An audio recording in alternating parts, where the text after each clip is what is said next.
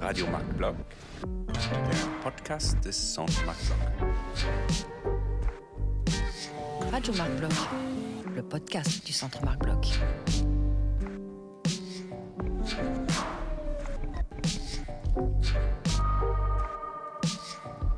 Radio Marc Bloch, Le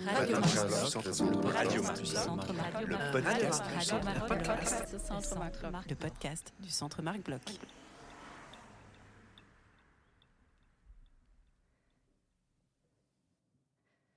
Bonjour, bienvenue sur Radio Marc Bloch, le podcast du Centre Marc Bloch, le centre franco-allemand de recherche en sciences sociales à Berlin. Aujourd'hui, nous nous retrouvons pour un épisode de la rubrique Partenaires, pour un moment d'échange privilégié avec l'un de nos nombreux interlocuteurs issus du monde de l'université ou de la culture en général. Je suis Maïwen Roudot, chercheuse au Centre Marc Bloch, et aujourd'hui je vous propose un échange avec Sophie Koumel de l'Institut français de Berlin. Bonjour Sophie. Bonjour Maïwen. Sophie, vous êtes directrice déléguée de l'Institut français de Berlin depuis septembre 2021, après avoir été directrice du lieu d'Europe à Strasbourg. Dites-nous-en un peu plus sur vous. Comment et pourquoi devient-on directrice d'une institution française à l'étranger Et quelles sont les missions et les activités de l'Institut français de Berlin? Euh, alors, comment, comment et pourquoi? Euh, C'est une très bonne question. Euh, il se trouve que moi, j'ai un parcours de, germaniste, hein, mais aussi en, en sciences politiques. Donc, je me suis intéressée très très tôt, j'ai envie de dire très jeune, à la coopération franco-allemande et euh, aussi avec une certaine euh, appétence, un intérêt très particulier pour le, pour le secteur culturel qui m'a toujours plu. Euh, J'avais travaillé près de Berlin pour la fondation Genshagen quand j'étais toute jeune, vraiment à la toute fin de mes études. En fait, j'avais été stagiaire là-bas. Donc, évidemment, à l'époque, étudiante à Berlin, j'avais découvert aussi l'Institut français. J'étais vraiment très, très loin de m'imaginer qu'un jour, je pourrais en être la directrice.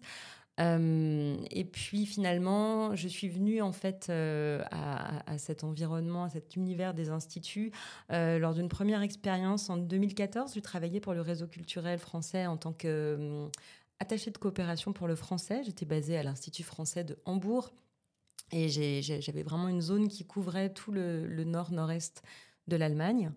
Euh, donc j'ai effectivement à cette occasion pris un peu la, la, la mesure de ce que c'était qu'un un poste de, direction euh, de, de, d'établissement culturel à l'étranger.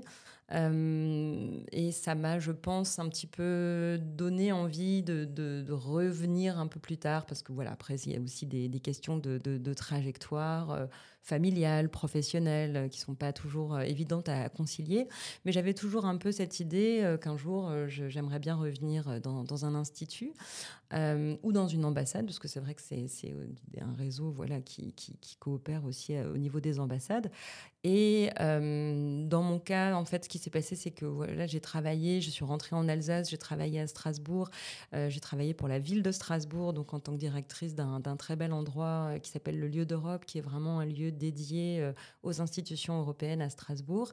Et puis un jour, l'occasion s'est présentée de poser ma candidature euh, pour euh, le poste de directrice déléguée de l'Institut français de Berlin. Donc dans notre jargon, c'est l'antenne de Berlin de l'Institut français d'Allemagne. C'est un grand réseau qui est piloté depuis, depuis l'ambassade de France en Allemagne. Euh, voilà, j'ai posé ma candidature euh, très simplement et, et- et quelques mois plus tard, euh, j'ai fait mes valises et je suis venue m'installer à Berlin euh, en septembre 2021. Voilà.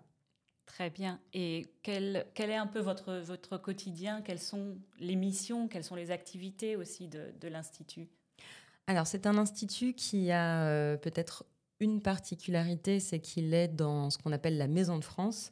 Donc, il est dans un bâtiment euh, qui fait 4000 mètres carrés, euh, qui est bien connu des Berlinois, un bâtiment qui a été inauguré en, en 1950 euh, et qui comprend aussi plusieurs types d'espaces dont, nous nous occupons également avec mon équipe. hein. Je dis nous parce qu'évidemment, c'est un travail collectif. Donc notre activité de, de direction ou mon activité de direction de l'institut, elle est très liée à celle du bâtiment également. donc l'Institut français de Berlin, dans ses locaux, a une activité de programmation culturelle propose une médiathèque, un service de médiathèque, beaucoup, beaucoup de, cours de français pour les, pour les enfants, pour les, pour les adultes. voilà, donc on, on entre euh, dans, ce bâtiment, on, voit bien qu'il s'y passe plein plein de choses euh, différentes euh, à, chaque moment de la, journée. On propose aussi des, certifications en langue française, des actions de coopération éducative. et puis, eh bien, il y a aussi dans le même bâtiment un cinéma, le cinéma Paris, un restaurant, la brasserie Le Paris. Alors, je ne fais pas la cuisine et je ne m'occupe pas de, projeter les films. Mais en revanche, euh, je suis en, lien avec les responsables ainsi que mon équipe, euh, puisque donc ce sont des occupants de la Maison de France.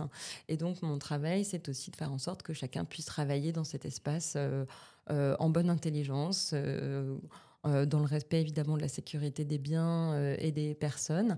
Et puis, euh, je dirais, tout ce qui concerne les activités de l'Institut français de Berlin. Donc là, évidemment, en lien avec, avec la feuille de route qui est, qui est fixée par notre, ministère, puisque voilà, je, travaille pour le ministère de l'Europe et des Affaires étrangères.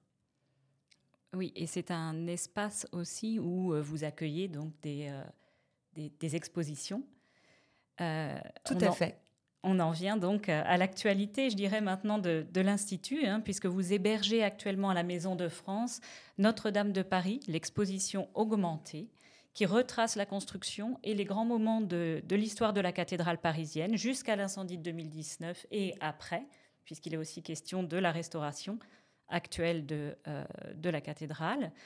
Euh, il s'agit d'une exposition itinérante qui a débuté sa route euh, en 2022 au Collège des Bernardins à Paris puis, elle s'est installée à Dresde, elle a été visible à Washington, à Shanghai, Dubaï. Euh, pouvez-vous nous dire comment l'exposition est arrivée à Berlin et chez vous, dans vos locaux? Euh, oui, alors euh, c'est un cheminement hein, peut-être un peu, un peu compliqué dont, je ne connais d'ailleurs forcément tous les épisodes. Il se trouve que hum, le projet est parti donc d'une entreprise française qui s'appelle Histovery qui est spécialisé dans la conception d'accompagnement pour la visite de sites historiques euh, avec une, tablette, donc un, histopad qui permet d'accéder à des contenus élargis euh, par rapport à ce qu'on voit quand on est euh, sur le site. Donc cette, cette, société, je pense, avait depuis très longtemps envie de travailler avec, avec la cathédrale Notre-Dame de Paris pour que le visiteur puisse, euh, quand il est sur place, se représenter un petit peu tous les épisodes qui s'y sont déroulés, mais aussi euh, l'histoire de sa construction, euh, les techniques mises en œuvre, dont on sait d'ailleurs qu'elles qu'elles ont été assez révolutionnaires à l'époque. Et donc, suite à l'incendie qui s'est produit en 2019, en avril 2019, il n'était évidemment plus possible d'accéder à la cathédrale. Et là, je crois que c'était un petit peu aussi le, ce qui a motivé History pour créer cette exposition itinérante. C'est la première exposition itinérante qui a été euh, réalisée par, euh, par cette entreprise.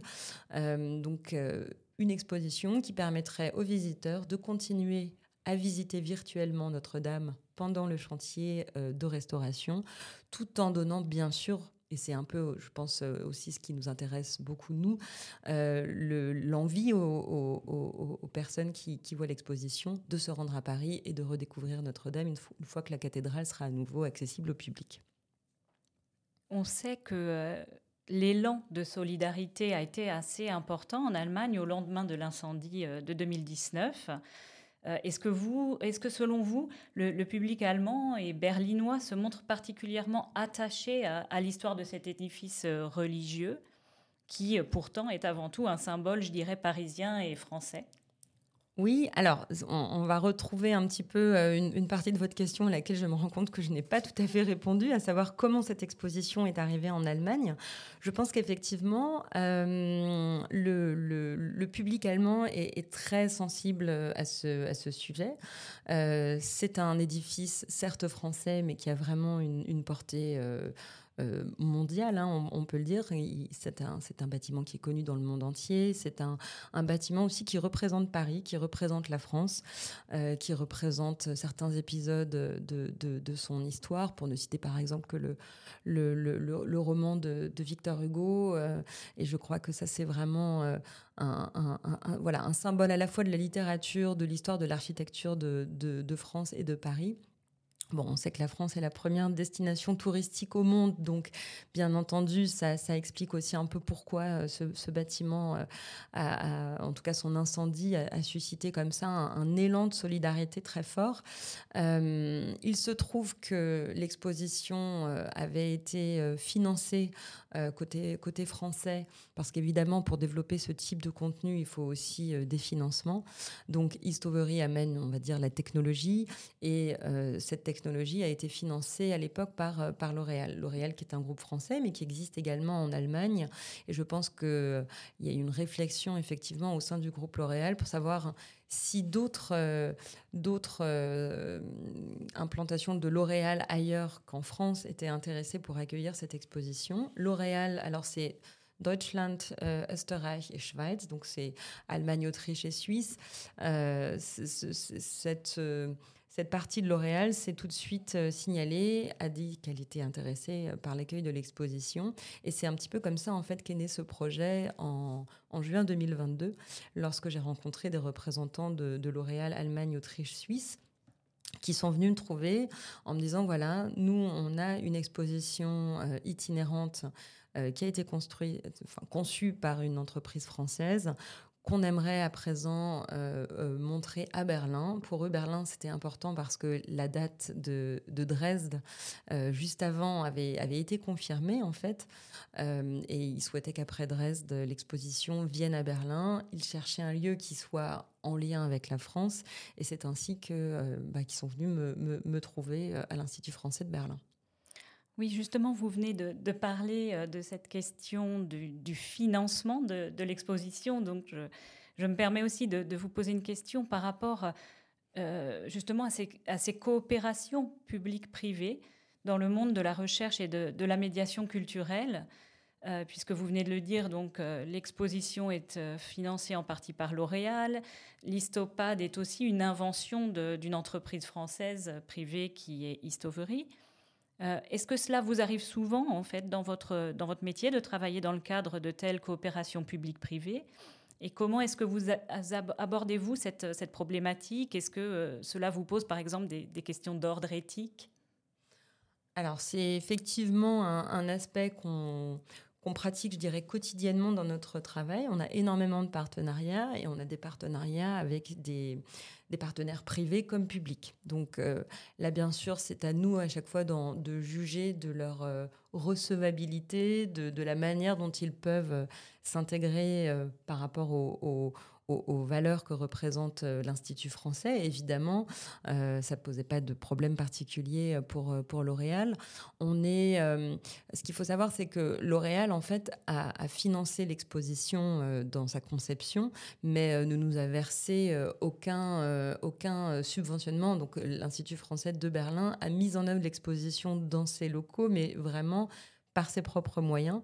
Euh, simplement, cette exposition ne lui a rien coûté. Donc, euh, effectivement, là, je pense que l'investissement aurait été pour nous euh, un petit peu trop élevé, tout simplement. Alors là, de mon point de vue, ça se justifiait aussi par le fait qu'on utilise une technologie qui est coûteuse puisqu'il y a 150 euh, tablettes numériques qui ont été euh, mises à disposition de l'Institut français de Berlin.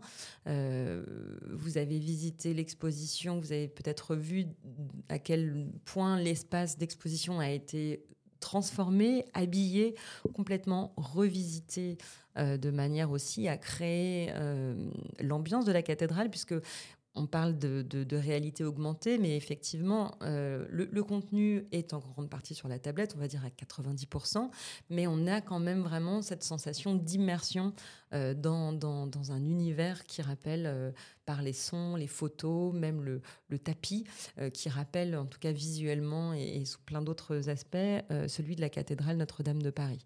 Donc c'est vrai que c'est un partenariat qui est pour nous assez nouveau. On n'en avait peut-être pas fait de, tel dans cette dans cette, dans cette, dans cette dimension-là. Mais je dirais que oui, les instituts français ont beaucoup, beaucoup de partenaires. Ils travaillent énormément aussi avec les, les agences françaises qui, sont, euh, qui ont pour but aussi de, développer euh, des, partenariats économiques comme Atout France ou Business France. Et effectivement, les instituts français alors, sont en très très grande partie financés par, par les ressources du, du ministère de l'Europe et des Affaires étrangères, mais aussi par les ressources propres, puisque nous vendons nos, cours euh, de, français. Nous, avons aussi des certifications pour lesquelles euh, il, y a, il y a des, frais à payer. Donc je dirais qu'on est vraiment sur un modèle en fait euh, assez mixte, mais qui fonctionne finalement plutôt, plutôt pas mal. Qui nous permet, et je trouve que c'est ça qui est intéressant, qui nous permet euh, aussi de, sortir un peu de, des projets qu'on fait habituellement. Euh, et, pour nous, cette expérience a été vraiment très novatrice. Euh, ça s'est très bien passé. On a vraiment eu une très bonne coopération et avec Histovery et avec L'Oréal. Et ça nous permet aussi de toucher des, publics très différents. Donc, de mon point de vue, ça a vraiment été un partenariat extrêmement fructueux.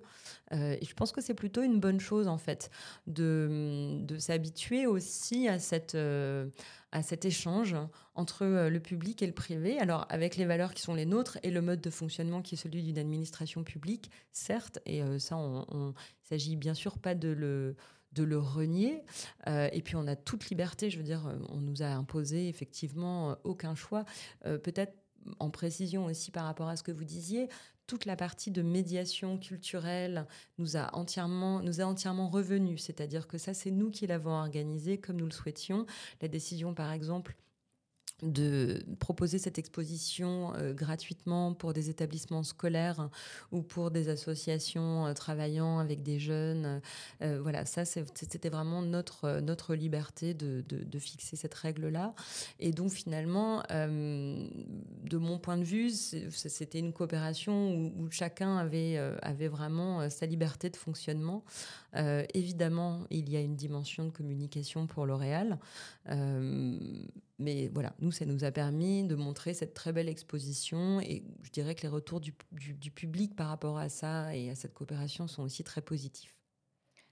Vous avez évoqué le, format hein, bien particulier de, cette, euh, de, cette exposition qui utilise la technologie de la réalité augmentée. Est-ce que vous pouvez nous expliquer comment cela fonctionne exactement pour, euh, pour le visiteur de l'exposition? Euh, oui, donc la, réalité augmentée, en fait, ça, veut dire qu'on va à l'aide d'une tablette qui a, la taille d'un... Euh, une tablette numérique euh, classique, on va pouvoir scanner, flasher un QR code qui va permettre d'arriver dans une sorte de chapitre virtuel qui reprend un thème en lien avec la cathédrale. Ça peut être sa construction, ça peut être une partie de son histoire, ça peut être l'incendie. Euh, d'avril 2019, ça peut être aussi euh, le chantier de reconstruction.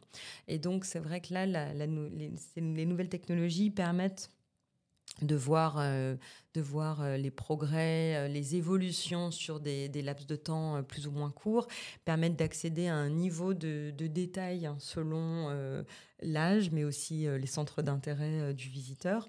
Donc c'est à la fois interactif, c'est tout à fait flexible hein, et modulable, et ça permet effectivement de voir peut-être des choses qu'on ne voit pas ou qu'on ne prend pas forcément le temps de voir euh, quand, on, quand on visite euh, un bâtiment comme celui-là, qui est un bâtiment à la fois énorme par sa dimension, tout ce qu'il y qu'il y a à voir, mais aussi bien sûr tout le passé euh, qu'il qui, qui, qui, contient.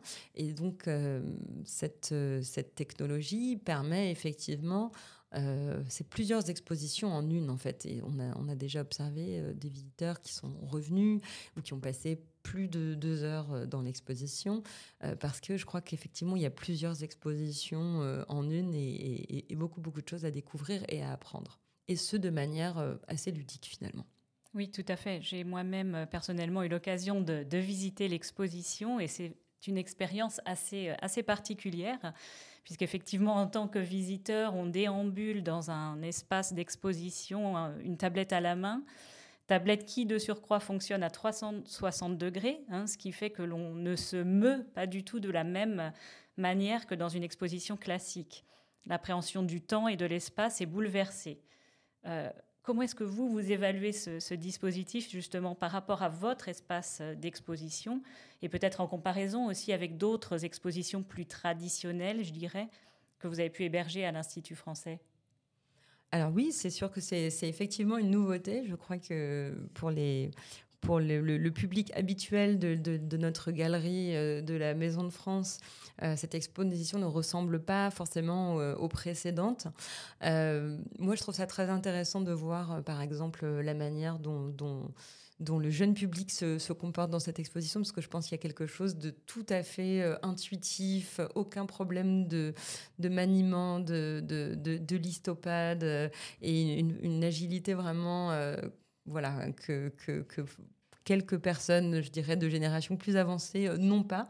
Donc, je trouve qu'il y, y, y a, un petit euh, côté euh, assez, euh, assez sympathique aussi à voir que finalement, les, les, plus jeunes se, servent très très bien de l'outil et puis tout de suite arrivent à accéder à faire la chasse au trésor, à trouver les petits détails. Je pense que c'est aussi effectivement un, exercice, peut-être pour des personnes qui ont moins l'habitude, de, de, maniement d'une tablette auquel on n'aurait pas forcément pensé en allant voir cette exposition. Donc il y a effectivement cette, cette prise en main de, l'outil qui n'est pas qui n'est pas toujours évidente, mais une fois que les gens sont rentrés dedans, euh, voilà, ils se sentent dans ce, dans ce cocon, parce que l'espace n'est pas forcément très très grand, hein, ça fait à peu près 170 mètres carrés. Donc euh, je crois qu'il y a quand même, on, se sent finalement assez sécurisé dans cet espace, tout en ayant euh, voilà, une espèce de, possibilité illimitée de, contenu via l'histopade. Je trouve que le, mélange est, assez intéressant. Moi, j'avais vu la même exposition, mais dans un format un peu plus élargi à Dresde euh, dans un, palais euh, et c'était pas du tout du tout le même euh, le même sentiment et finalement je trouve que dans les deux configurations ça fonctionne assez bien et c'est un dispositif, ce, dispositif de réalité immersive, qui nous permet aussi de, poser un peu la question, je dirais, du rapport de la forme au contenu de l'exposition. Euh, il m'a semblé notamment que ce dispositif se prêtait particulièrement bien à toute la partie consacrée au métier de la construction d'édifices monumentaux au XIIe siècle, au moment de la construction de Notre-Dame, mais aussi euh, au métier actuel finalement hein, de la restauration euh, d'édifices anciens. On en apprend presque plus, je dirais, sur cet aspect que sur l'histoire de Notre-Dame et, euh, les enjeux pour, euh, pour l'histoire de France finalement. Est-ce que vous, vous partagez aussi cet avis? Et puis, est-ce que vous avez eu des retours de vos visiteurs sur ce point? Oui, alors effectivement, le, dans la forme qui est présentée à Berlin, l'exposition est un peu raccourcie, en tout cas euh, notamment sur la partie historique.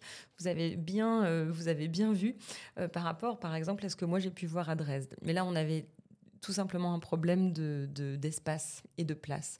Et donc, effectivement, le choix a été fait, puisque c'est vraiment le, point de départ de, la conception de cette exposition, c'est malheureusement cet incendie euh, du 15 avril 2019. Donc, le choix a été fait de, de le mettre en, point d'entrée de l'exposition et de reboucler aussi, euh, puisque la dernière partie est vraiment consacrée à la reconstruction et au métier. C'est aussi un choix qui permet bien euh, d'illustrer pardon, la coopération euh, franco-allemande puisque certains des vitraux de Notre-Dame ont été restaurés par l'atelier de restauration de la cathédrale de Cologne, par exemple. Et donc, il y a eu, je crois, sur les techniques de restauration aussi, une coopération entre nos, deux pays qui est particulièrement illustrée.